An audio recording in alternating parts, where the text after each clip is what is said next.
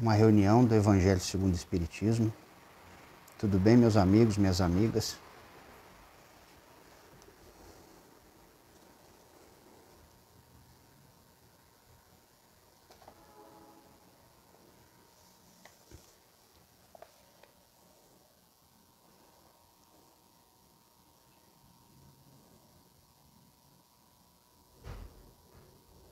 A vingança.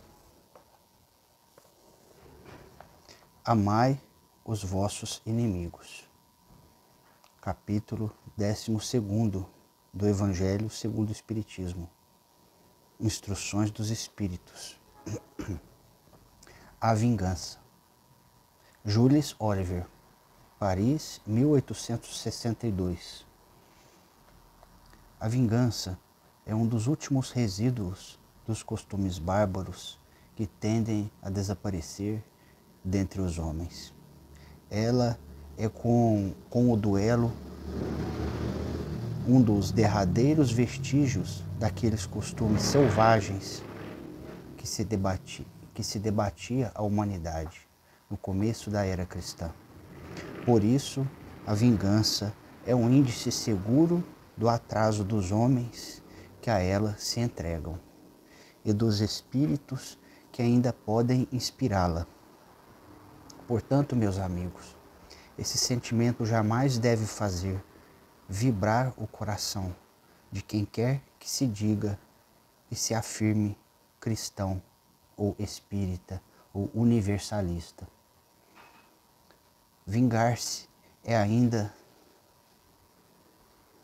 vós o sabeis, de tal maneira contrário a este preceito do Cristo: perdoai aos vossos inimigos que aquele que se recusa a perdoar não somente não é espírita universalista, como também não é cristão.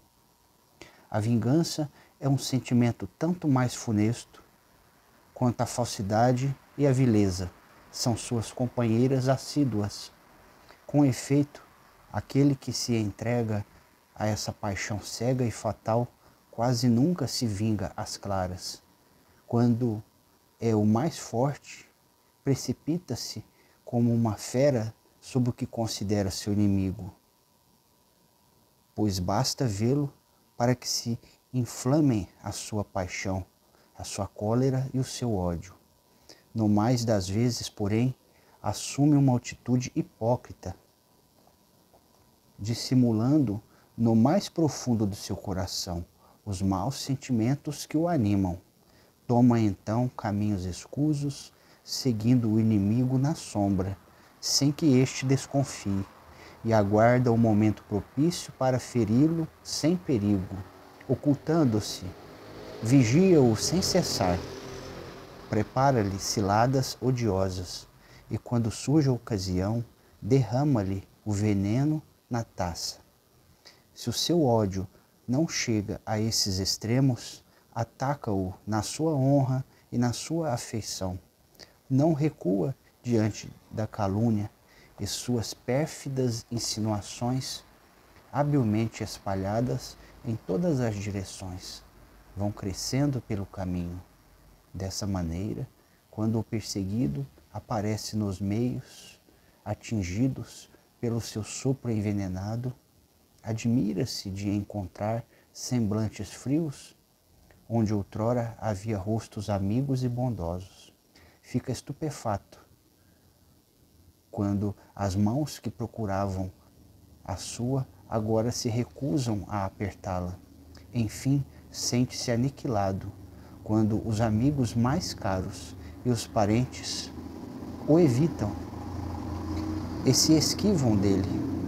Ah, o covarde que se vinga dessa forma é cem vezes mais criminoso que aquele que vai direto ao inimigo e o insulta face a face. Para trás, portanto, com esses costumes selvagens, para trás com esses hábitos de outros tempos.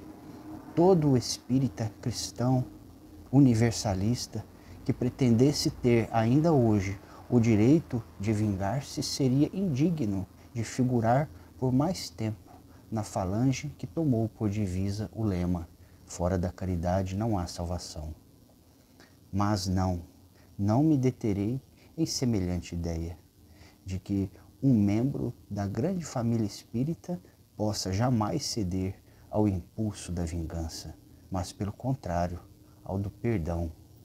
Com certeza, ao do perdão.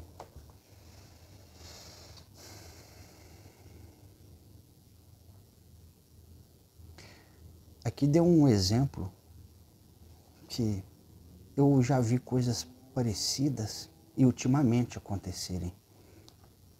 Pessoas que uma pessoa confiava, mas depois do golpe derradeiro, aonde essa pessoa tomou um golpe, não recebe mais o apoio de outras pessoas que ela julgava ser de confiança, ser amigo, ser leal. Pelo contrário, essas pessoas, essas pessoas mentiam, fingiam ser leais, ser amigos. E de uma hora para outra viraram a cara, abandonaram, o negaram. O pior de tudo, o exemplo que foi dado aqui pelo espírito Julius Oliver é de uma pessoa que se vinga de outra. E quando várias pessoas fazem isso sob o comando de uma pessoa, para mim, isso é um hipnotismo, é uma hipnose coletiva. E pessoas que estudam o Evangelho de Jesus fazem isso. Não importando se é seu próprio parente consanguíneo ou se é da mesma casa que você frequentou um dia, uma casa religiosa ou uma casa filosófica ou uma escola não importando se são amigos de infância, não importando que já recebera muitos favores, mesmo conhecendo, mesmo conhecendo uma pessoa, sabendo que ela é incapaz de fazer o mal, que é uma pessoa que sempre se comportou no trabalho digno e no trabalho de Deus também. E de repente muitas pessoas começam a agir dessa maneira, com essa frieza, da mesma forma com que algumas pessoas agem depois que traíram a confiança de alguém em uma vingança. Quer dizer que essa atitude é semelhante a uma vingança? Eu digo que sim, porque carrega carrega um sentimento semelhante. Espero que não seja ódio, mas carrega desprezo, carrega desdém. E muitas pessoas fizeram isso com Jesus, com os apóstolos de Jesus, há dois mil anos atrás.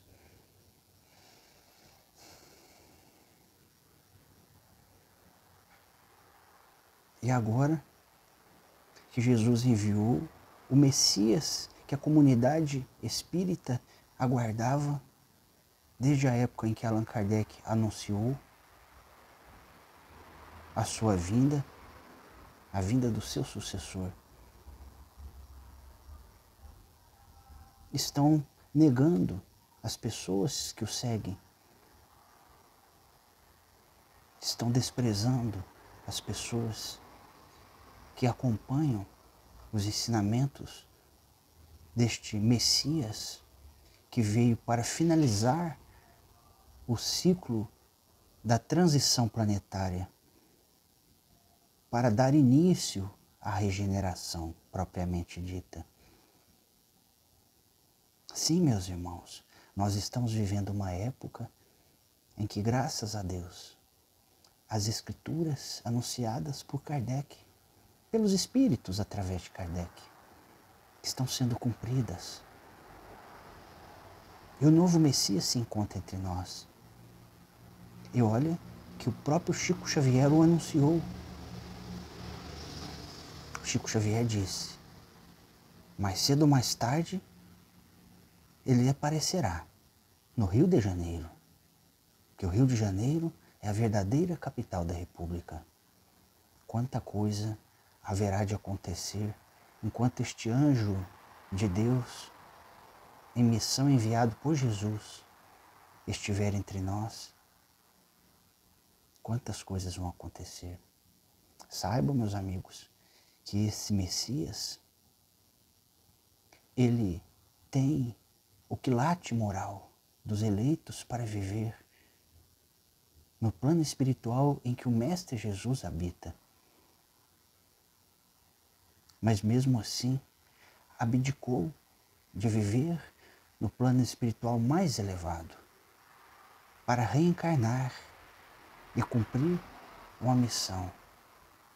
A missão de trazer a união entre as pessoas de todas as religiões e a compreensão mais clara do Evangelho de Jesus e dos ensinamentos de Allan Kardec, porque Allan Kardec apenas iniciou e o sucessor de Allan Kardec terá mais coisas, coisas novas a trazer, novas informações, novos ensinamentos trazidos pela espiritualidade através dele, porque ele é um médium e ele não veio só, ele está acompanhado de uma legião de espíritos.